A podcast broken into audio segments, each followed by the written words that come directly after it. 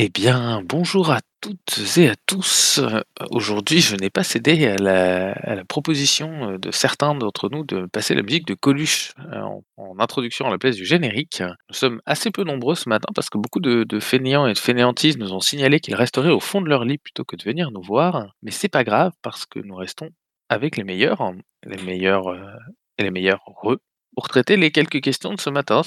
Et donc, du coup, on a cinq questions sur la fainéantise et le jeu de rôle ce matin. Et la première, heu, tout de suite, c'est: est-ce que le jeu de rôle doit être une activité à haute intensité, hors partie ou dans la partie pour être apprécié? John? Alors, comme le dirait euh, quelqu'un qui traîne sur le chat euh, à la question est-ce que il faut que euh, doit la réponse est toujours non. Le jeu de rôle n'est pas obligatoirement une activité à haute intensité, que ce soit pendant la partie ou hors partie, pour qu'on puisse l'apprécier. Je vais quand même essayer de développer un peu plus parce que sinon vous allez me dire que je n'y mets absolument pas du mien. Il y a plein de styles de jeu, il y a plein de façons de euh, développer ses idées, et puis euh, il y a des moments où euh, c'est aussi hyper bien d'être contemplatif, de laisser, de se laisser vivre et de se laisser porter par par notre activité, par le jeu, par la partie qu'on est en train de vivre. Je fais partie de ces gens qui aiment bien écouter ce que font les autres et qui sont aussi un, bon public, j'espère, plutôt que joueur. Et du coup, euh, ben, quand il se passe pas 12 000 trucs, ça, ça va aussi. Je trouve ça même plutôt euh, fatigant et puis euh, compliqué quand il y a trop d'activités que ça part dans tous les sens. Hors partie, euh, bah, ça dépend un petit peu de déjà du temps qu'on a, de, de la distance entre les séances. Je pense que c'est surtout intéressant d'avoir une activité hors partie quand les séances elles sont suffis- elles sont éloignées parce que ça permet de, rester un petit peu dans le jeu, de se rappeler un peu où on en est et puis de construire euh, le personnage qui sinon euh, ben, en, jeu ne, se développerait peut-être pas au- aussi vite et, ou aussi loin. Après euh, il y a des groupes qui adorent ça et je vais laisser la parole à Tlon. Merci Dione. Euh, bonjour à tous. Alors, vais modérer ça en fait, parce que ça sous-entendrait sur la question que euh, pour que la, partie soit appréciée, on soit des espèces de marathoniens d'une partie de jeu de rôle, on doit être euh, performant sur toute la durée. Et euh, non en fait. Euh, le plus important, à mon avis, c'est que les, bases soient bien posées, c'est-à-dire que le- la mise en place euh, de, de, de, la partie, du, du groupe, euh, les, relations qu'on met entre les personnages, les, tout, tout soit, soit bien fait auparavant. C'est peut-être là qu'il y aurait une autre intensité euh, à avoir sur le sur les fondations de la, partie qu'on va faire. Et après, normalement, ça devrait rouler tout seul. J'en veux pour preuve parce que justement, juste avant, j'étais en train de, de lire le hors-série sombre de, de Johan, euh, Scipion, sur, ce- sur son jeu sombre. Le plus important euh, dans ce qu'il fait, quand il fait ses parties, c'est le brainstorming d'avant-partie, sachant que s'il est cool, c'est-à-dire que s'il réussit à avoir des bonnes bases, il a euh, quasi systématiquement une bonne partie. Voilà, donc euh, pas, pas besoin d'avoir une activité à haute intensité tout le temps sur la durée. euh, non, non, c'est- juste l'en- l'envie de s'amuser et le fait d'avoir des fondations correctes et solides sur lesquelles on peut s'appuyer en cours de partie pour, euh, bah, lancer la partie et après, euh, et après ben, on go with the flow, comme diraient nos amis grands bretons, hein, ça, ça devrait passer tout seul. Et je passe la parole à Carole. Oui, euh, je suis tout à fait d'accord que euh, être tout le temps en mode haute intensité pendant une partie de jeu de rôle euh, ou encore carrément une campagne, ça me paraît compliqué. Cependant, on peut apprécier de jouer à des, scénarios ou des campagnes avec des moments réguliers de haute intensité ou des moments d'implication entre les parties. Ça dépend, bah là, comme on l'a dit, hein, des personnes, des attentes, des jeux aussi sans doute. Dans un univers très léger ou très délirant à la toon, ça me paraît peut-être un peu plus compliqué de faire des moments haute intensité réguliers. Et puis il y a aussi des questions de moments. on a des fois envie de choses juste légères et d'autres fois de choses plus plus prenantes. Pour moi, c'est un peu voilà, c'est un peu comme comme les séries ou les romans quoi. On peut regarder ou lire un, une petite voilà un petit roman young adulte léger avec voilà quelques clichés où on est un peu comme dans des où on peut enfin il y a d'autres moments on va apprécier de lire un, roman de science-fiction super écrit avec plein d'idées originales de personnages complexes qui demandent un peu plus finalement d'énergie entre guillemets dans la lecture mais qui donne un autre plaisir aussi. Voilà c'est tout pour moi. Je passe la parole à Virgile. Bonjour. Alors pour moi je vais répondre vraiment pour ma pomme quoi. Vraiment sur ce que moi je, pense. Euh, alors j'aime bien euh, j'aime bien durant la partie j'aime bien être vraiment euh, dedans c'est-à-dire que je peux faire de temps en temps une partie un peu plus cool pour être le, plaisir d'être avec euh, avec des gens, avec des potes. Mais j'avoue que j'ai une préférence pour les parties où euh, où je, je, peux être euh, dedans à 100%. Euh, ensuite, pour ce qui est l'activité hors partie, je pense que ça va dépendre aussi de ma position. C'est-à-dire qu'en tant que meneur de jeu, euh, avoir une grosse activité hors de, de la partie, ça fait c'est une grosse partie du plaisir pour moi aussi. Je pense que j'ai autant de plaisir à, à, préparer une partie qu'à la mener. Euh, ensuite, euh, en tant que joueur, c'est pareil. Je me suis rendu compte que j'avais euh, du plaisir aussi à réfléchir à mon personnage entre les parties. Ça permet, c'est une sorte de bonus. Ça permet de prolonger un peu la partie entre les entre les vrais moments de jeu, mais c'est moins c'est moins nécessaire pour ma part. c'est agréable, mais c'est moins nécessaire. Alors qu'en tant que meneur de jeu, c'est pour moi quelque chose qui est essentiel, qui fait partie aussi du, plaisir de, mener quoi, la préparation. Euh, j'ai fini. Merci Virgile. J'ai l'impression du coup qu'on va pouvoir passer euh, à la question 2. Question 2 qui est la suivante, qui est un petit peu la, la, classique de cette thématique. MJ ou joueur fainéant, quels sont vos trucs pour en faire le moins possible tout en vous amusant quand même à la table? Est-ce que on peut proposer du bon jeu en meneur comme en joueur sans rien préparer du tout? Alors, à la question directe, je répondrai oui. Maintenant, on va développer parce que forcément, ça, va faire un peu fainéant si je dis ça et je, coupe. Euh, dans, l'idée, oui, on peut très bien faire ça euh, tant en étant MJ qu'en étant joueur parce que les, les trucs s'adaptent aux deux. Hein. Euh, MJ fainéant, c'est ben j'ai rien, rien préparé, j'arrive, hein, je sais juste quel jeu, dans quel univers on va aller et ben grosso modo je m'installe et j'improvise. Et la meilleure improvisation, c'est euh, celle qui est préparée, comme dirait n'importe quel acteur. C'est gros, grosso modo, euh, si on connaît déjà les, les ou si on a discuté juste avant euh, des aspirations des joueurs à la partie, on a déjà des éléments de ce qu'on pourrait mettre pour leur faire plaisir et surtout ben, rester à l'écoute tant justement l'audio que le, le visuel, hein, voir si quand on lance des propositions, si les joueurs réagissent tout de suite, même en communication verbale, en disant ouais, ça a l'air d'être cool et tout. Ok, ben, dans ce cas-là, on va partir vers ce, ce point-là et ça c'est exactement la même chose quand on est joueur. Si on arrive en n'ayant rien préparé, sait juste qu'on va jouer dans tel univers de jeu, mais bon, pour raison X ou Y, j'arrive euh, pas les mains dans les poches, mais j'ai juste euh, ma, feuille de perso, mon crayon, enfin ma feuille de perso pas remplie, mon crayon et mes dés, ben euh, je, me mets à l'écoute.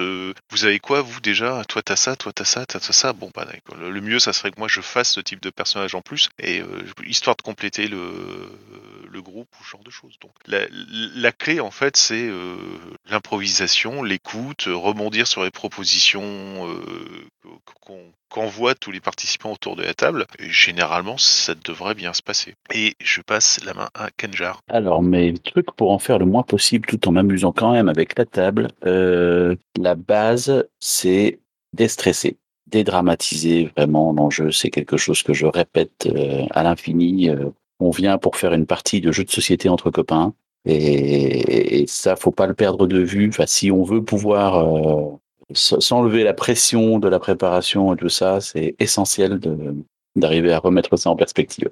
Voilà. Et puis, parce que disait Lon était est tout à fait juste. Après, une fois qu'on est là, bah, l'idée c'est de faire ce qu'on peut pour que ça se passe au mieux et donc euh, être très à l'écoute et, essayer de se glisser dans les trous et de, prendre la de prendre la place qu'on nous laisse sans forcément attendre qu'on nous l'attende. Enfin, voilà, c'est être réactif d'abord. Ça c'est essentiel. Si on n'est pas proactif, il faut être réactif. Je passe la main à Val. Alors, il faut savoir que le, le MJ fainéant, c'est un petit peu mon cheval de bataille puisque j'adore euh, jouer au jeu de rôle. Euh, je suis beaucoup, beaucoup MJ. Donc, du coup, je me dis, si jamais je dois autant préparer chacune de mes parties, euh, bah, en fait, je ferai que ça. Et moi, j'ai envie de faire autre chose aussi en dehors de mes parties de jeu de rôle. J'ai envie de consommer d'autres médias, j'ai envie de jouer aux jeux vidéo, de regarder des films, etc. Et donc, il a fallu que je trouve des moyens justement de d'en de, faire le plus possible en en préparant le moins possible. Et j'ai eu une révélation en commençant à utiliser bah, tout ce qui est les outils de, de session zéro en, en utilisant la communication avec euh, mes joueurs, euh, avec des outils euh, qu'on peut, qu'on a peut-être déjà, qu'on connaît déjà sur Internet, notamment moi c'était Stars and Wishes qui m'a vraiment ouvert les chakras en tout simplement demandant aux joueurs qu'est-ce que vous avez envie de voir lors des prochaines parties. Bah en fait ça me permet, ça me ôte d'un poids sur les épaules euh, parce que euh, immédiatement je sais que dans les prochaines parties j'aurai quelques pistes à explorer et je sais que en utilisant ces pistes il y aura au moins un de mes joueurs qui sera vraiment investi à l'intérieur. Le fait de demander aux joueurs qu'est-ce que vous avez envie de voir euh, par la suite, ça permet justement de déterminer déjà un petit peu à l'avance ce qui va se passer euh, ce qui pour moi euh, me, me, me, vraiment me m'aide beaucoup et euh, me permet de partager les responsabilités autour de la table parce que voilà j'ai envie de préparer j'ai envie que les, les joueurs s'amusent j'ai envie de m'amuser moi aussi. Et c'est c'est assez intéressant de se dire que finalement le, le moyen de, de, préparer un bon jeu en faisant le moins possible c'est tout simplement en demandant aux joueurs ce qu'ils ont envie de, de, de, voir et de l'appliquer derrière. Parce que comme ça justement bah, on se rend bien compte que le jeu de rôle, c'est quelque chose de coopératif, c'est quelque chose qui est basé sur la communication, sur le social, euh, et euh, que euh, on n'a pas besoin de mettre toutes les responsabilités sur les épaules d'une personne autour de la table. Merci. Merci, Bel0200. Virgile? Alors, pour ma part, euh, ça va être de me reposer euh, sur le jeu. donc, c'est pour ça que je pense que plus un jeu est solide, que ce soit au niveau de son système, de son univers, plus ça va être facile de, de, l'utiliser tel quel sans, sans avoir à retravailler, à, à repréparer des choses derrière. Euh, donc, le, si, si, le jeu fournit euh, une matière déjà euh, qui fonctionne bien, qui, euh, par exemple, quand je suis quand je suis joueur, voilà, si, si le jeu m'a permis de construire un personnage facilement, euh, voilà, je, n'ai plus qu'à à me glisser dans, dans, les, dans les chaussures du, personnage et puis euh, voilà, le, jouer sans forcément avoir besoin d'aller chercher ailleurs, d'aller chercher des idées, d'aller chercher des matériaux pour l'enrichir. Si, tout est fourni, euh, j'ai plus qu'à utiliser ce qui est là, quoi. Et c'est un peu pareil en, en, tant que meneur de jeu. Si, si, si le jeu a un système solide, je n'ai pas à, en combler euh, les, carences. Euh, donc je, peux, c'est plus facile, c'est plus, c'est moins épuisant euh, de, mener un, jeu solide qu'un jeu bancal, qu'on va,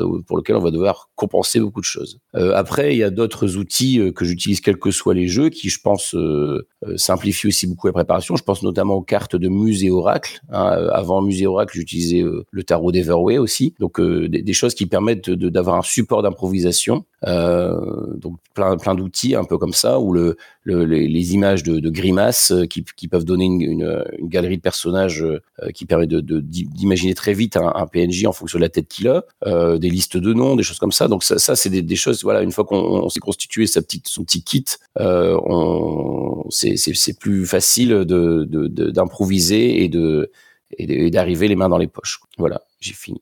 Et je passe la parole à John. Ma technique à moi, en tant que MJ, c'est d'arrêter les scénarios qui sont déjà tout faits. Parce que, en fait, ça me panique. Euh, il y a plein d'infos, il y a plein de trucs qui sont déjà organisés, d'idées, plein de noms euh, et autres. Et du coup, euh, je suis obligé de tout griffonner, de prendre des notes, de faire des cartes mentales, de faire des cartes relationnelles et autres. Et ça me prend un temps fou de préparer les scénars écrits par d'autres. Je suis de plus en plus, du coup, en train de faire les miens pour euh, faire jouer des parties. Ça me, ça me donne moins de travail. Ensuite, tout ce qui est émergent, du coup, est aussi euh, très bien. Euh, ça évite de devoir prendre trop de temps en avance. Alors, la deuxième technique, c'est de ne plus être MJ et de laisser les autres faire le taf. Parce que c'est aussi quand même beaucoup plus simple de se mettre dans les chaussons du joueur que dans les chaussons du MJ quand on est fainéant c'est, par contre, c'est, du coup très triste aussi euh, parce qu'on a plein de jeux chez soi, on a plein de trucs qu'on a envie de faire jouer, et puis à force de procrastiner et puis de dire non, mais quelqu'un d'autre peut, peut maîtriser à ma place, eh ben on achète d'autres jeux et puis on, passe d'une idée à une autre. Et en tant que joueur, je ne sais pas si j'ai énormément d'idées et de choses que je pourrais proposer. Euh, pour euh, être fainéant. J'en, j'en connais, euh, des gens qui arrivent et qui mettent les pieds sous la table. Euh, je dois admettre que moi, ça me, ça ne me convient pas pour mon jeu personnel. Ça veut pas dire que je passe pas des bons moments avec ces joueurs-là, mais ça veut dire que j'aime bien quand même euh, pouvoir me replonger dans mes notes, ne serait-ce que quelques minutes avant, euh, essayer de, me rappeler un petit peu comment est ce personnage, comment le jouer, comment faire en sorte que ça aille bien, et puis euh, me remettre un peu dans le bain de la partie. Euh, donc je travaille euh, toujours aussi un petit peu à ça. euh, voilà, ça, ça prend pas un temps fou, mais quand même. Et oui, on peut être un, bon joueur, un bon partenaire de jeu, un bon euh, meneur si on n'a pas préparé grand chose, tant qu'on, je pense qu'on qu'on a une petite idée quand même du système de jeu. C'est la partie à mon avis la plus importante euh, pour qu'on perde pas de temps sur du sur de la mécanique et que euh, puisse faire avancer la narration. J'en ai terminé. Carole? Oui, alors euh, déjà, effectivement, euh, je vais euh, rejoindre mes camarades précédents sur un certain nombre de choses. Le- les tables aléatoires, les cartes, il y avait Museorab qui a été cité, il y a Imagea aussi, ou les Story Cubes aussi, pour avoir des, idées de scénario quand voilà, on n'a pas spécialement comme qu'on doit faire un one-shot ou, euh, ou, un, scénario vraiment à, l'arrache. Ça peut être très pratique. Après, il y a, y a le bon vieux truc, surtout quand on lit beaucoup, on regarde des séries ou autres euh, qui ne sont pas trop connues, de voler euh, des, des pitchs ou des bouts de, de scénarios ou des personnages de romans, séries, films, etc. Et euh, en les remaquillant un peu en mode voiture volée. Toujours en tant que MJ, il y a le fait, moi contrairement à Jones, ça me dérange pas éventuellement de prendre des, scénarios tout faits, alors bien écrits, parce qu'effectivement si c'est en mode encyclopédie c'est pénible à lire, mais des scénarios tout faits, euh, les, modifier légèrement à ma sauce. Là, je mène notamment euh, deux campagnes euh, de Tales from the Loop, euh, une en ligne et une euh, en vrai, où j'ai fait ça. Et voilà, et entre, ces scénarios tout faits, légèrement modifiés, j'intercale mes propres scénarios avec des, idées personnelles, les idées et les envies des joueurs. je pense qu'effectivement, le fait de s'appuyer sur, sur les envies et les idées du joueur, ça, ça aide beaucoup. Et en tant que joueur, euh, effectivement, il y a le fait de, rebondir sur les idées des autres, effectivement. Euh, c'est de de- d'arriver euh, dans ce cas avec euh, peut-être un personnage euh, qui a quelques grands traits, mais pas forcément hyper définis, et puis de justement de voir suivant le scénario les autres euh, personnages euh, comment euh, finalement le remplir au fur et à mesure de la partie, d'avoir une, espèce de background euh, semi-émergent. Voilà, et pendant la partie, ouais, euh, de prendre la balle au bon, de- que ça soit en tant que MJ et joueur, et ça permet déjà de faire des choses assez sympas, euh, surtout quand, euh, comme pour les impros, on a euh, un petit peu des, des ressources parce qu'on a lu, vu, etc. beaucoup de choses. Voilà pour moi. Merci Jaina Kanja? Oui, ce que, ce que disait John tout à l'heure m'a fait penser à, à autre chose. Euh, il parlait de, éventuellement de, de pas trop s'encombrer avec les règles pour pouvoir se concentrer sur la narration. Et, et je pense qu'on peut généraliser un peu plus cette, euh, cet avis euh, dans la mesure où c'est important de, de, de bien se rendre compte de, de, ses propres de ses propres euh, appétits, de ce qu'on aime faire, de ce qu'on de ce qu'on aime moins faire et se concentrer se concentrer dessus. Euh, je sais plus quel euh, quel illustre ancien a dit euh, choisis un métier que tu aimes et tu travailleras pas un seul jour de ta vie. Et ben c'est c'est quelque chose qui qui est très intéressant d'appliquer dans ce dans ce milieu. C'est si voilà si on n'aime pas les règles, et ben et ben on s'en on n'en fait pas. C'est un peu la palissade de le dire, mais ça peut être important de de, de poser l'idée que bah on n'a pas tous les mêmes goûts, on n'a pas tous les mêmes attentes et c'est c'est utile de prendre le temps de se poser la question de ce qu'on aime faire, de ce qu'on ce qu'on n'aime pas dans ce métier de, de MJ, dans ce métier de joueur. Et donc euh, voilà, identifier ce qu'on ce qu'on aime et essayer de faire en sorte de se passer au maximum du reste pour qu'au final il reste que les choses qu'on va faire par plaisir et par envie et, et dans ce cas-là c'est pas un effort quoi. Ça, ça, ça vient tout seul. Merci Kanjar. Et c'était une très belle façon de conclure la, la- la question 2. Et tout le monde euh, dans le chat euh, confirme que c'était une très belle façon de finir euh, la, question 2. Et donc du coup, c'est une parfaite transition avec la question 3, puisque la question 3, c'est, elle est un petit peu taquine, et je pense à Shuba qui n'est pas là ce matin, c'était un peu la sienne. Euh, que penser de ceux qui se prétendent MJ fainéants, qui réussissent toutes leurs improvisations sans jamais travailler? Peut-on partir du principe qu'il s'agit d'un simple euh, syndrome du survivant où le prétendant sous-évalue sa qualité de travail et sa quantité de travail préparatoire sur les années pour ne se rappeler que du travail de préparation de sa dernière séance? Clun. Alors, c'est- une vieille marotte, mais c'est un vieux mantra aussi. L'improvisation, euh, c'est pas un don.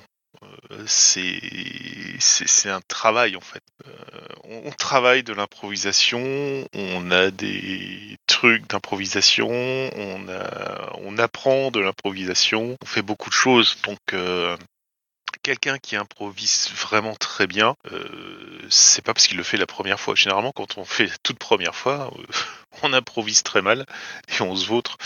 C'est quelqu'un en effet qui a, euh, alors qui peut avoir un don pour euh, être à l'écoute des gens, pour euh, percevoir des signaux corporels ou genre de choses. Mais c'est surtout ça se travaille. C'est vraiment le fait d'avoir pratiqué pendant pas mal de temps et de- d'avoir ces routines euh, internes vraiment euh, au top pour pouvoir faire quelque chose. Donc le, MJ fainéant, en fait, c'est un faux... euh, le MJ fainéant qui réussit parce qu'il improvise vachement bien, c'est- une vue d'esprit, parce que justement, s'il improvise très bien, c'est qu'il a travaillé, et donc s'il a travaillé, c'est qu'il est pas fainéant. C'est tout, quoi. C'est exactement comme on va voir un, un spectacle avec euh, un one-man show et la personne sur scène euh, fait des trucs tellement bien et le fait avec une aisance telle qu'on a l'impression que c'est facile. Et bah non, ça ne l'est pas.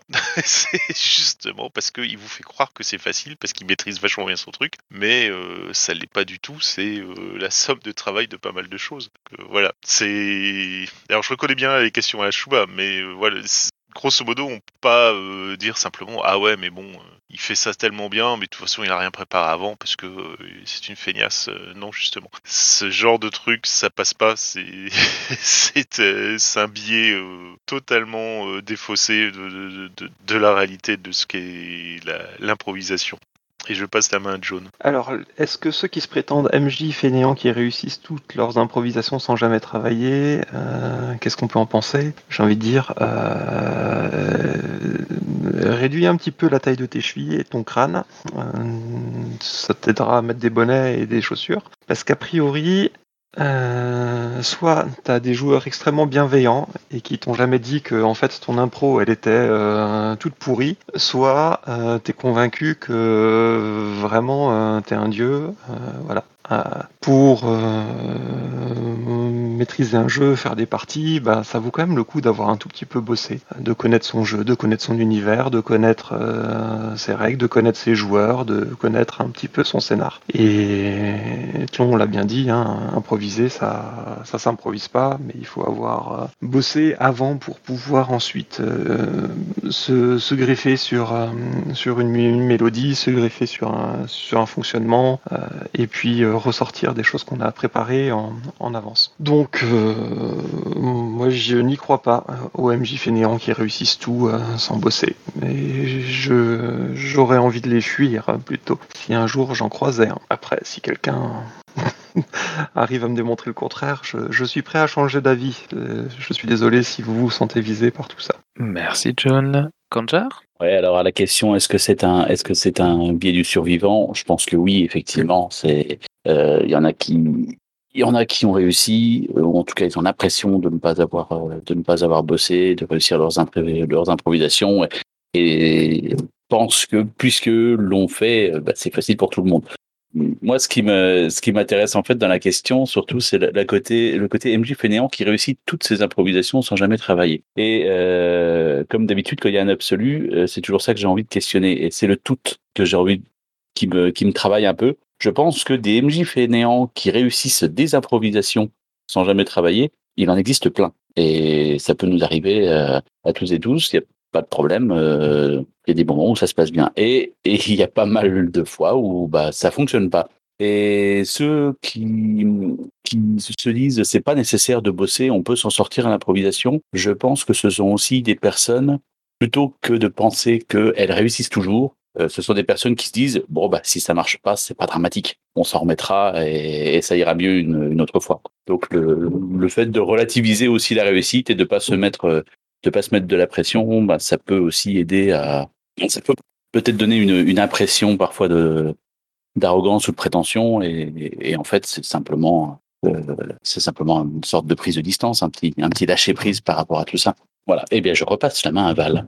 Je voulais juste faire quelques recommandations concernant l'improvisation en elle-même. Euh, je suis tombé sur un livre de, aux éditions euh, Evil Ad Production, c'est en anglais par contre, un livre sur l'improvisation pour les gamers, vraiment basé sur, euh, centralisé sur le jeu de rôle, l'improvisation dans le jeu de rôle. Un petit livre d'exercices euh, euh, qui euh, sont tirés du théâtre, hein, puisqu'on on voit de plus en plus de liens poreux se faire entre le théâtre et euh, le, le jeu de rôle. On le voit dans l'actual play, Dimension 20, même Critical Role, ce sont des comédiens, donc il y a aussi beaucoup de gens qui ont appris à improviser, à improviser, à faire des sketchs sur YouTube, et c'est comme ça qu'ils sont devenus des, des acteurs et des comédiens talentueux. Et c'est marrant parce que j'ai l'impression de voir aussi de plus en plus des jeux de rôle qui se justement. Ça fait partie de l'argument commercial d'être euh, sans préparation pour le maître de jeu. Je suis tombé sur un Kickstarter du dernier Monte Cook, euh, The Devil Made Us Do It, euh, et sur le principe, c'est que c'est vraiment vendu comme étant un jeu de rôle où le maître de jeu arrive dans les poches arrive les mains dans les poches, pardon. Donc il y a, une partie aussi, euh, euh, voilà, euh, dans, dans, dans le côté social, il y a une partie euh, pour le maître de jeu, il vaut mieux qu'il ait confiance en lui et en ses capacités pour euh, faire moins de préparation et se faire confiance, et aussi faire confiance en ses joueurs pour que la partie se passe bien, puisqu'il n'y a pas que le maître de jeu qui est impliqué dans la partie, donc il faut que le maître de jeu ait confiance, en ses capacités, confiance en ses joueurs, mais on peut aussi, on en a déjà parlé un petit peu, on peut aussi avoir confiance dans le système, dans les règles de jeu qui peuvent être faites pour que le- la partie se passe bien, où on peut se reposer dessus pour euh, justement éviter de, de- de devoir penser à tout et tout préparer en avance. Euh, et euh, en faisant ça, bah, du coup, il y a euh, une responsabilité qui est partagée autour de la table, moins de stress pour tout le monde, hein, puisqu'il y a certains joueurs aussi qui vont stresser euh, en arrivant à- dans la partie. Euh, mais voilà, on peut se reposer sur soi, sur ses joueurs, sur les, les règles de jeu, et puis au final, l'improvisation, comme on l'a dit, ça se travaille. Il y en a qui développent des capacités à force de jouer au jeu de rôle, et en fait, on fait tous des erreurs au bout d'un moment. euh, donc, euh, c'est au contraire, on- le plus important, c'est euh, après avoir fait des erreurs, essayer d'en apprendre, d'apprendre de, de ses propres erreurs pour après avoir plus de capacités, plus de compétences pour rebondir et toujours améliorer ses parties. Merci. Merci Val0200. Eh ben, on va passer à la question 4 dans ce cas-là. Un joueur fainéant, oui, bien sûr, c'est une exagération. Mais un personnage, point d'interrogation, quels pourraient en être les intérêts? John? Allez, moins agressif ce coup-ci. Je... J'ai eu un perso que j'ai bien aimé, en fait, et qui avait comme euh, objectif dans la vie de pouvoir enfin euh, retrouver un gros lit confortable en en plume d'oie, dans lequel on retrouve toujours une bonne brique chaude quand on vient se coucher et qui va être euh, du coup extrêmement confortable et chaud. C'était un halfling à Warhammer. Et euh, en fait, jouer un personnage fainéant, ça peut être l'occasion bah, de faire un peu le, voyage du héros, euh, qui avec un, personnage qui n'est absolument pas fait pour l'aventure, euh, qui n'est pas du tout euh, prévu pour vivre de, de grandes difficultés, se retrouver dans des situations complexes, et qui a juste envie que les choses se passent bien, au calme, qu'il fasse beau, qu'il est, qu'il est chaud, qu'il n'y a pas trop de danger autour de lui mais qui va devoir se mettre un coup de pied aux fesses pour faire un certain nombre de choses. Et euh, du coup, euh, il peut devenir intéressant à jouer. Euh, L'autre style qui, qui peut marcher très bien aussi, c'est celui qui a eu une enfance un petit peu dorée et qui a l'habitude qu'on le serve et qui, va faire un certain nombre de choses. Je pense euh, typiquement à un personnage issu de la noblesse et puis qui passerait son temps à dire non mais ça, euh, est-ce que quelqu'un peut me faire euh, me préparer mon bain, euh, le repas, euh, où sont les serviteurs qui vont s'en charger et qui pourrait du coup être euh, aussi euh, un peu tête à claque et ça, mais en ayant quand même un bon fond et puis qui va évoluer. Euh, être fainéant, c'est un bon moyen aussi de ben, de, trouver des, bonnes solutions euh, aux situations compliquées. Voilà, deux, trois idées pour faire un, perso qui peut être intéressant de ce point de vue-là. Et je passe la parole à Val. En termes de personnage, la question me faisait penser à un personnage de l'univers de Warhammer 40 000, Safe euh, Saifas euh, Kane, alors je sais pas comment le prononcer exactement, mais Kane en tout cas, ce commissaire euh, qui en fait euh, a un aspect comique dans l'univers de Warhammer 40 000, puisqu'il est extrêmement dark cet univers, extrêmement punitif, dangereux, mortel. Et ce commissaire, il se retrouve là à motiver des hommes, des, humains qui sont vraiment de la, chair à canon dans l'univers de Warhammer 40 000. Euh, et en fait, il a tout sauf envie d'être là, il est tout sauf un meneur d'hommes, et en fait, il se retrouve à chaque fois dans des situations comiques, on peut le dire. Où en fait il, se, il est obligé de euh, euh, motiver des troupes, euh, sauver l'humanité, euh, alors qu'à chaque fois, tout ce qui, lui, tout ce dont il a envie, c'est justement de se poser dans un fauteuil et de boire un whisky. Euh, donc il y a euh, voilà un peu dans les personnages fainéants, il y a un petit peu cet aspect, euh, euh, il y a un, un intérêt comique et peut-être aussi un intérêt critique euh, quand on crée un personnage fainéant, c'est se dire voilà, déjà le personnage va peut-être pas se considérer comme étant lui-même fainéant, il va peut-être plutôt vouloir dire je suis efficace, je préfère dépenser le moins d'énergie possible pour en faire un maximum. Euh, et euh, l'intérêt critique, c'est tout simplement que euh, quand on regarde autour de nous et qu'on voit les gens s'échiner, un personnage fainéant, lui, qu'est-ce qu'il a envie de faire? Au final, il a envie d'en faire le moins le plus possible avec le moins d'efforts. C'est peut-être justement parce que autour de lui, il se rend compte que ça vaut pas le coup de mener la vie que les gens mènent autour de soi, et donc c'est exactement ce genre de motivation qui peut pousser des gens à partir à l'aventure, se dire j'ai pas envie de passer ma vie à bêcher une ferme, la faire du, du pater, j'ai envie de partir à l'aventure, ce qui est en soi voilà un peu aussi paradoxal de se dire euh, je veux pas euh, bêcher la terre mais euh, je vais partir affronter des trolls dans une caverne sombre. C'est voilà il y a, tout un tas de, de pans de la fainéantise qu'on peut explorer en tant que joueur avec son personnage. Et chacun d'entre eux en fait a ses mérites euh, par contre, c'est vrai que c'est pareil, hein, quand on interprète un joueur, ça dépend beaucoup aussi de ce qu'on a envie de faire, du temps, de, de l'énergie, euh, donc euh, ça peut être un petit peu compliqué. Merci Val0200 Clone. John et Val 0200 tu- v- vraiment dit la- ce que je pensais à la base, à savoir que un, déjà un, un personnage fainéant peut faire un héros. Euh, le héros réagit à une situation à un moment donné parce qu'il ne la supporte pas. Le personnage fainéant fait la même chose, mais comme l'a dit Val 0200, lui il le fera euh, bah, justement en, optimisant euh, ce qu'il va faire pour éviter de se, lancer dans un truc ultra fatigant. Maintenant, on, a des exemples de personnages fainéants qui font une débauche d'énergie pour euh, arriver à leur fin. C'est euh, John citait le personnage de Gaston Lagaffe. C'est le fainéant ultime, mais qui quelquefois prend une débauche d'énergie pour construire quelque chose, pour améliorer euh, sa, condition. Donc euh, c'est- pas parce qu'on est fainéant qu'on va rien foutre en fait. Euh, L'archétype du personnage fainéant, comme le disaient mes deux précédents intervenants, c'est vraiment quelqu'un qui va essayer d'aller le plus rapidement possible au but, en dépensant le, en faisant le moins d'efforts et en utilisant au maximum toutes les ressources qu'il a à disposition. Ce qui peut être très intéressant dans un groupe, justement, c'est euh, d'avoir quelqu'un qui rappelle que, bah oui, euh, mais pourquoi faire ça alors que faire autrement, ça serait peut-être plus simple et plus rapide. Et ça peut vraiment aider euh, les gens autour de la table d'avoir ce, petit truc en plus. Voilà. Et je passe la parole à Carole. Oui, j'ai pas beaucoup de choses à rajouter. Vous avez déjà dit plein de choses. Euh, effectivement, euh, le côté feignant peut donner évidemment un côté comique ou même sympathique, parce que mine de rien, bah, on a tous des moments de feignantise, on n'a pas envie de se donner à fond, etc. Et ce personnage-là nous rappelle aussi cet aspect-là. Et que- comme le mentionnait euh, un peu Tlone, il y a aussi le côté, euh, en fait, euh, finalement, comparaison et interaction avec les autres PJ, parce que souvent, euh, euh, les, PJ vont être assez actifs, ils vont faire plein de choses pour, voilà, faire avancer le scénario, pour faire tenter des trucs, etc. Et du coup, ça, ça peut permettre de créer des, des interactions assez rigolotes pour rappeler que, voilà, tout le monde n'a pas forcément envie de passer euh, 15 jours en planque devant un endroit pour trouver une info ou et ça peut outre le fait de trouver les méthodes efficaces ça donne aussi des, des scènes euh, des, des scènes d'interaction et de drama dans un groupe qui peuvent être euh, assez sympas je pense. Voilà voilà oui, après, euh, le maître de jeu se retrouve seul à pousser la charrette, euh, je lis dans le chat. Euh, si tous les joueurs font ça, oui, c'est sûr que bah ou alors il faut voilà il faut que le, MJ adapte son scénario pour voilà pour en rajouter sur le côté comique les personnages qui se retrouvent héros malgré eux et qui doivent tenter de faire des quand même un minimum de choses ou se faire passer pour des héros alors qu'ils en ont pas foutu qu'ils pas foutu grand chose. on doit adapter quoi. Si vraiment on a un groupe que de feignants, mais je pense qu'un ou deux PJ feignants, toute proportion gardée, ça ça peut ça peut être rigolo et intéressant. Voilà, c'est tout.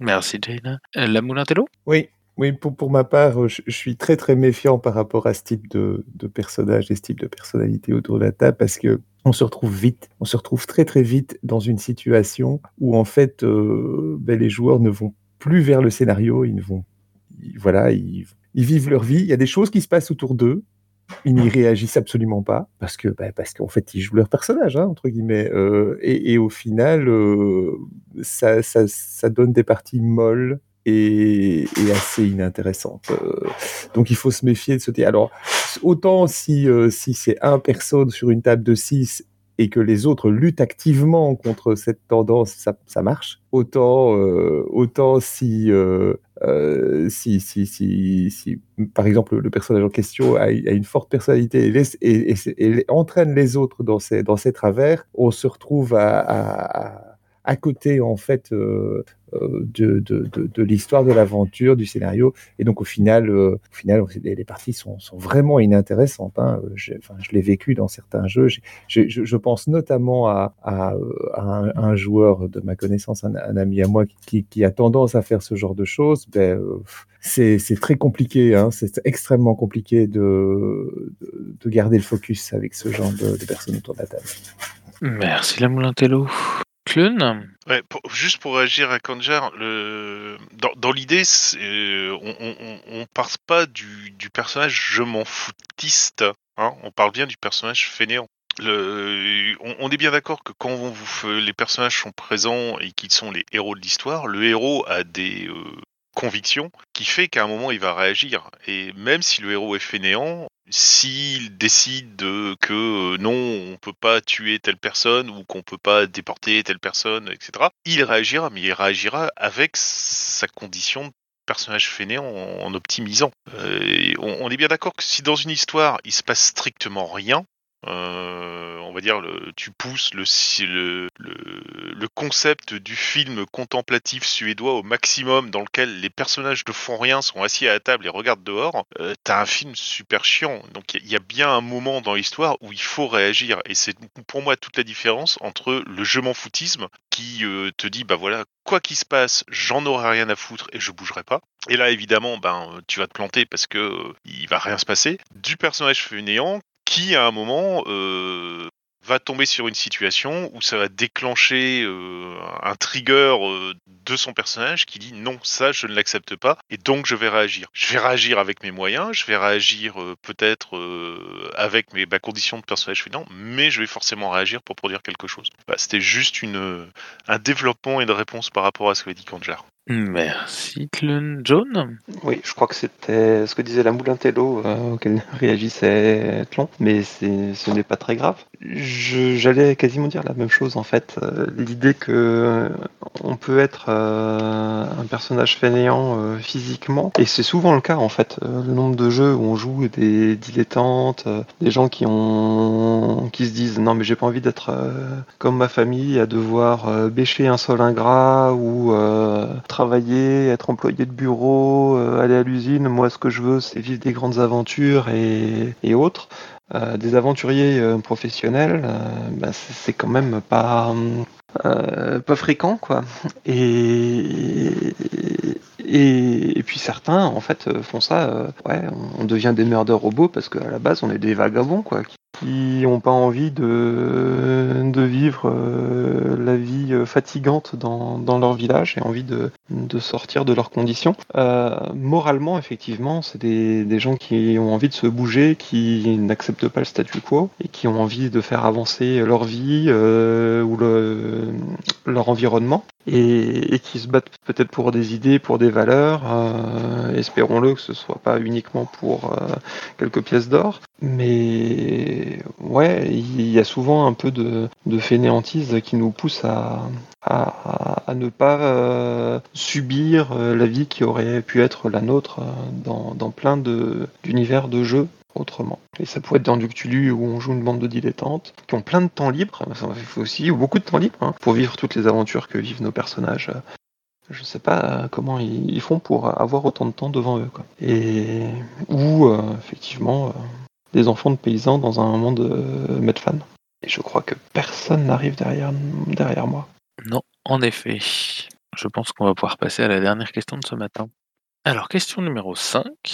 La petite question taquine pour finir, le petit cadeau de Noël empoisonné, je ne sais pas comment on pourrait dire ça. Trop d'univers de fantasy se ressemblent, nous dit la personne qui a posé la question. Je crois que c'est une question qui est revenue plusieurs fois en plus. Est-ce euh, par fainéantise intellectuelle? Pour l'interrogation. John. Allez, je commence. Non, surtout pas. Euh, ce n'est absolument pas de la fainéantise intellectuelle. Vous imaginez pas le nombre de jeux qui existent déjà de fantasy. Et il y a encore des gens qui se disent tiens, euh, tous les univers de fantasy qui existent ne me plaisent pas. Je vais écrire 400 pages pour créer un univers quasiment similaire et euh, proposer ma version à moi. Enfin, je, je ne vois absolument pas pourquoi ce serait un, truc de fainéant. Au contraire, pour moi, c'est vraiment un truc de, de gens qui ont envie d'apporter leur pierre à l'édifice et qui ont envie de, de, de construire énormément et puis qui passent un, un temps fou à, euh, à écrire quelque chose. Quoi. Euh, on, a beau avoir plein de gens qui aiment la fanfiction, mais euh, ouais, faire une fanfiction d'un système de jeu et puis d'un univers de fantasy, euh, c'est un sacré boulot. Quoi. Et il faut euh, une rigueur intellectuelle pour, pour y arriver qui est assez phénoménale. Carole Pour ceux qui publient des univers en mode auto-édition, fan, etc., c'est sûr que c'est plus par goût et par passion, tout comme il va y avoir euh, 50 millions de films de, films de super-héros slash action à Hollywood, même s'il y en a déjà plein et qu'ils se ressemblent tous plus ou moins. Euh, Mais euh, voilà, il y a, des goûts euh, populaires. Et justement, en parlant de goûts populaires, je pense que pour euh, tout ce qui est édition professionnelle, c'est pas spécialement par fainéantise intellectuelle, c'est par, euh, alors à pas du gain, c'est un peu fort, par euh, capitalisme en fait, parce qu'ils veulent vendre des jeux et que ce qui se vend le mieux, c'est la fantasy, euh, notamment la fantasy à la euh, D&D, la high fantasy, euh, principalement quoi. Et encore plus si c'est euh, basé sur euh, sur un système qui est déjà connu, avec un univers qui, propose une légère variation, euh, qui, ce qui permet euh, voilà aux, joueurs et aux MJ qui l'achètent de juste avoir à, lire euh, cet univers, ils passent euh, réenquiller les règles pour revenir sur le, sujet de, de la fainéantise. Euh, mais après voilà, pour le coup, je suis d'accord avec John, c'est ceux qui le font en mode euh, fan ou auto-édition là, c'est effectivement par passion parce qu'il y a un détail qu'ils veulent absolument mettre dans leur univers ou euh, euh, un système de règles qu'ils pensent vraiment meilleur. Là, bon, après c'est eux qui voient et c'est parce que voilà, ils aiment la fantasy parce que bah, la majorité des, des rôlistes a priori aiment ce, ce genre d'univers. C'est ça, un jeu sans elfes et sans ça se vend moins, dit le, le moulin Tello. Voilà, c'est tout pour moi. Merci Jaina. Clun Alors, pour, les elfes, les, jeux de rôle euh, sans elfes, vous recommande Talislanta, qui était quand même le, jeu de fantasy des années 80, dans lequel le slogan de vente c'était No Elves, si vous voulez tester. En fait, le, souci, c'est que dans fantasy, grosso modo, dès que c'est euh, simili-médiéval et qu'il y a de la magie, c'est axé fantasy en fait. Bah, ça regroupe énormément de choses. On peut avoir euh, 36 000 trucs euh, qui ne se ressemblent pas, mais dans lequel il y a du simili-médiéval et, et de la magie, et donc ça va être axé avec le gros tampon euh, fantasy. Donc c'est pour ça que je pense que ça, prête à confusion par rapport à ce genre de choses. Euh, moi, je ferais distinguo entre deux choses justement. C'est euh, l'univers de jeu qui reprend des, des clichés euh, de la fantasy classique, mais qui en retourne certains pour faire autre chose. Euh, ben, j'en, citerai deux en fait. hein. Le, le, premier, c'est euh, toute la saga de Pern, dans lequel ça pourrait, c'est, de la fantasy drive, parce que ça a le goût de la fantasy, ça a la saveur de la fantasy, mais ce n'est pas de la fantasy justement. Et c'est ce qui fait tout le, le sel de, de la saga, et donc d'un univers de jeu si on joue dans l'univers de, de Pern. Le second, c'est celui lui, alors on va plus parler vraiment purement jeu de rôle, qui reprend l'idée euh, de, la fantasy à la D&D, à savoir euh, un monde médiéval fantastique dans lequel il y a de la magie, mais justement qu'il l'habille avec quelque chose euh, en plus. et forcément, bah, je vais citer du Dragonlance, parce que forcément, il faut bien que je cite au moins une fois du Dragonlance dans une boîte à cookies, pour donner une, quelque chose en plus, du, peps, de la saveur, un, un univers, on va dire, euh, ordonné, modelé, dans lequel euh, on peut découvrir des choses par rapport à du D&D dans lequel on donne les bases, mais euh, tu, fais ce que tu veux parce qu'il n'y a rien de défini derrière, quoi. Ou alors on donne tellement peu de choses que tu peux vraiment faire bâtir tout ce que tu veux. Il y a une différence entre la personne qui va refaire un univers D&D total en, copiant ou en parodiant certaines choses, ce qui va forcément donner un air de déjà vu, de déjà ressenti, D'ailleurs, bah, c'est encore la même chose, etc. Et les personnes qui vont te sortir un univers médiéval fantastique, euh, enfin de de fantasy, mais qui vont changer quelque chose qui va faire que ça va donner un truc tout à fait nouveau. Je repense notamment à Dark Sun. Euh, le setting de Dark Sun, c'est du médiéval fantastique, mais dans lequel on va passer en mode quasiment euh, post-apo et survival, alors que ça n'avait pas fait avant et ça, ça avait une saveur totalement nouvelle par rapport à tout ce qu'on produisait avant. Donc oui, à voir quoi. C'est euh, oui, il y a des personnes qui euh, essayent de réinventer la roue et qui se plantent parce que si ils la réinventent, ils font la même chose et donc ça se démarque pas trop. Par contre, il y a des personnes qui euh, poussent des curseurs, voire des potards au maximum et qui changent quelque chose et qui donnent une saveur nouvelle ou une, nouvelle vue, une nouvelle originalité sur un, un concept qui est déjà euh, pas mal creusé. Et là, on peut avoir vraiment euh, quelque chose de très intéressant qui nous pousse à essayer et qui nous fait découvrir d'autres choses. Alors, euh, du coup, comme euh, on a le temps euh, ce matin, je vais ouvrir un temps libre. Si jamais vous avez le- l'envie de rajouter quelque chose, une question qui vous est venue, une réflexion, à partager quelque chose, sinon on va tranquillement s'arrêter là pour aujourd'hui, je pense. Clun Bah, Je vais le faire parce que j'en parlé avant qu'on démarre la boîte à cookies. Dans le milieu informatique, la légende veut que le bon informaticien, ce soit la personne fainéante qui fasse, qui réussisse à faire la majorité de son boulot par les programmes qu'il développe lui-même en fait. On pourrait dire que le, le, le- fainéant, euh, c'est un, joueur qui euh, utilise au mieux ce qu'on lui met à disposition dans l'univers de jeu pour, euh, bah, pour s'amuser et pour, amuser les autres dans, dans l'univers dans lequel il se trouve. Et c'est pas une. C'est pas un point de vue négatif en fait, hein, parce que si tout le monde s'amuse et si justement on se marre bien, bah il n'y a pas de raison de pas continuer. Donc le, le, le- concept euh, de, de, de la fainéantise négative, en fait, on, peut avoir. Alors, il y a eu des tonnes de bouquins sur euh, l'éloge de la paresse, le droit à la paresse, euh, la sainte paresse, enfin, ce genre de comme ça. Il y a, y a un côté euh, jouissif et bienfaiteur, je pense, à la paresse. Euh, c'est un peu comme l'alcool, quoi. Grosso modo, euh, à utiliser avec modération, mais à utiliser quand même parce que ça peut nous aider. Voilà, c'était le message que je voulais faire passer.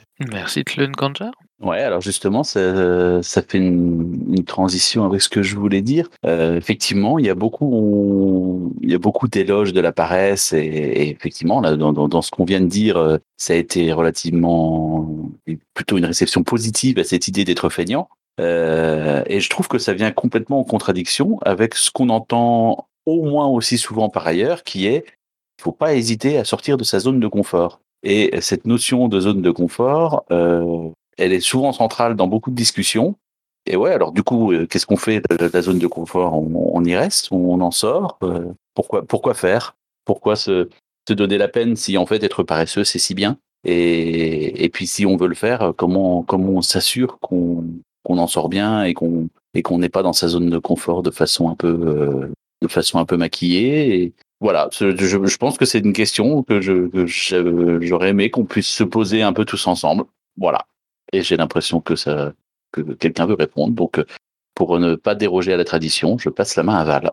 Alors pour ce qui est de la zone de confort, je sais pas dans le cas général, même si c'est vrai que moi justement ma zone de confort c'est de beaucoup préparer, beaucoup écrire en avance, sauf que ça prend du temps et du coup ma zone de confort, bah l'antithèse de ma zone de confort c'est justement l'improvisation. Et c'est pour ça que je me suis mis à des jeux euh, sans le vouloir qui demandent beaucoup d'improvisation puisque on peut pas trop préparer ce que vont faire les joueurs euh, et euh, il faut rebondir en permanence avec euh, ce qu'ils font. Et justement, moi, alors c'est mon impression, mais je me dis que si aujourd'hui on parle de plus en plus de moins préparer, moins responsabiliser le MJ, moins mettre de boulot sur ses épaules, c'est parce que justement on sort d'une période où on a beaucoup mis le projecteur sur le maître de jeu euh, et que euh, on lui a demandé d'être euh, écrivain, dramaturge, improvisateur. Il est capable de faire des voix, de partager le temps autour de la table, de éteindre les conflits si jamais il y en a qui, se déclenchent, et que cette responsabilisation du ultra responsabilisation du MJ, ça a justement créé une pénurie en, en termes de MJ, puisque les joueurs il y en a beaucoup, les MJ il y en a il y en a beaucoup aussi, mais il y en a jamais assez. Euh, et euh, peut-être même une peur de devenir maître de jeu de la part des joueurs, parce qu'il y a beaucoup de joueurs qui vont jouer au, jeu de rôle, et quand on leur dit ce serait bien qu'un jour tu essayes, que tu te mettes dans les pompes de ton MJ pour voir ce que c'est, et puis pour que tu puisses créer toi aussi, une peur de, de maître de jeu qui euh, les, les, les, prend en tenaille à ce moment-là en disant ah non mais moi je pourrais pas parce que euh, mon MJ le fait trop bien, parce que c'est trop difficile, je saurais pas par quel bout commencer, et donc euh,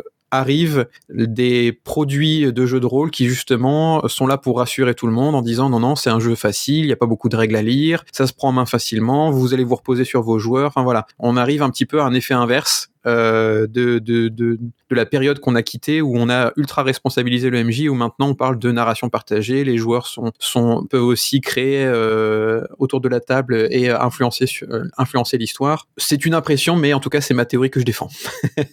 Merci. Merci Val 0200. John?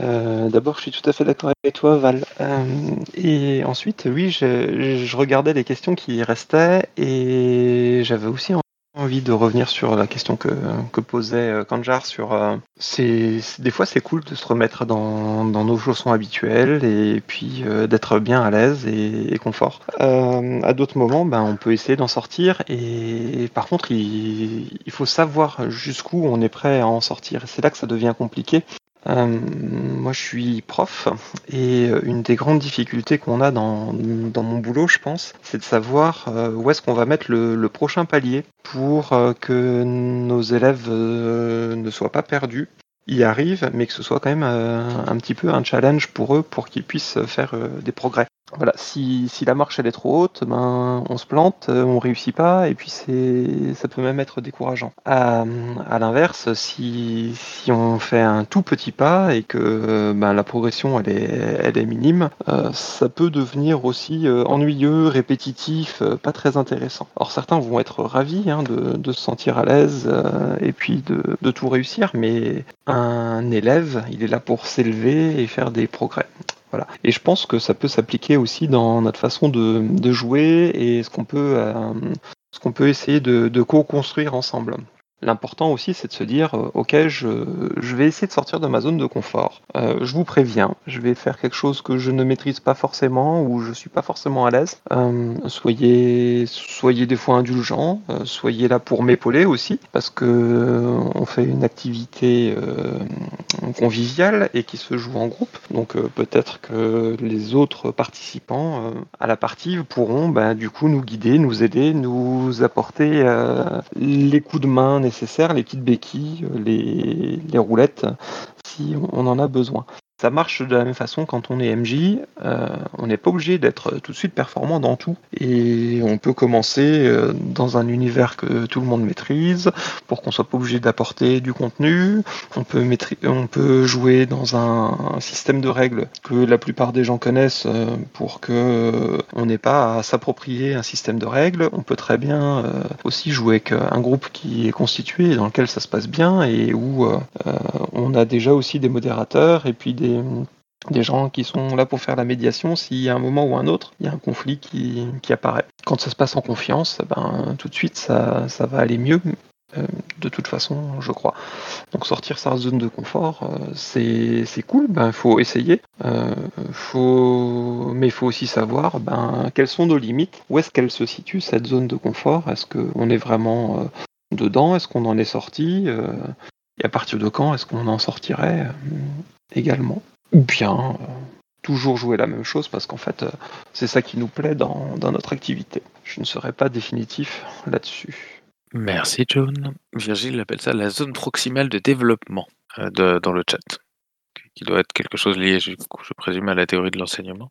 Clown Juste pour préciser que s'il est intéressant de sortir de sa zone de confort de temps en temps pour euh, se frotter et apprendre des choses au contact de ce qu'on va euh, fréquenter. Euh, il est aussi tout aussi intéressant d'y retourner à un moment pour justement se reposer et digérer tout ce qu'on a euh, fait. Le, but n'est pas de sortir éternellement de sa zone de confort, euh, tout comme le but n'est pas d'y rester éternellement dans sa zone de confort. Euh, le but c'est faire des allers-retours entre justement la zone de confort et la zone extérieure où bah, on apprend des choses, où on se casse un peu la figure, mais bon, euh, comme partout, hein, quand on apprend à marcher, marcher les premières fois, on se casse la gueule, mais au bout d'un moment, après, on réussit à marcher. Pareil pour le vélo. Et euh, une fois qu'on a appris ça, ben, on revient dans sa zone de confort parce qu'on commence à être à l'aise, en fait. Donc euh, voilà, le, but n'est pas de vous sortir éternellement de la zone de confort pour vous mettre en,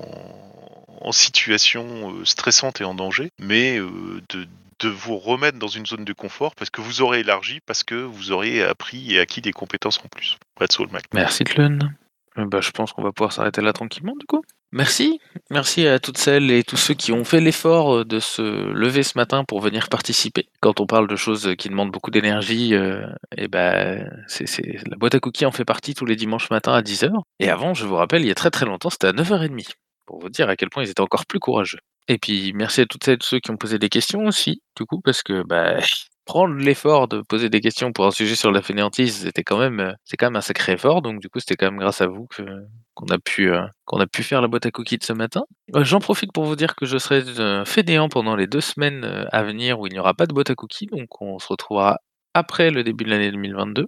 Ce qui me permet de vous souhaiter d'excellentes fêtes de fin d'année pour toutes celles et tous ceux qui, nous, qui sont là, bien sûr, évidemment, mais qui vont nous écouter aussi euh, avant la fin de l'année, parce que sinon après, bah, je vous souhaite quand même de bonnes fêtes, mais ce sera moins efficace. Et puis, euh, et puis bah voilà, on se retrouvera tout bientôt. Et puis je vous souhaite euh, d'avoir plein de bonheur, plein de joie, plein de bo- bonne nourriture, plein de tout ce que tout ce qui vous fait plaisir. Et puis bah on se retrouvera l'année prochaine.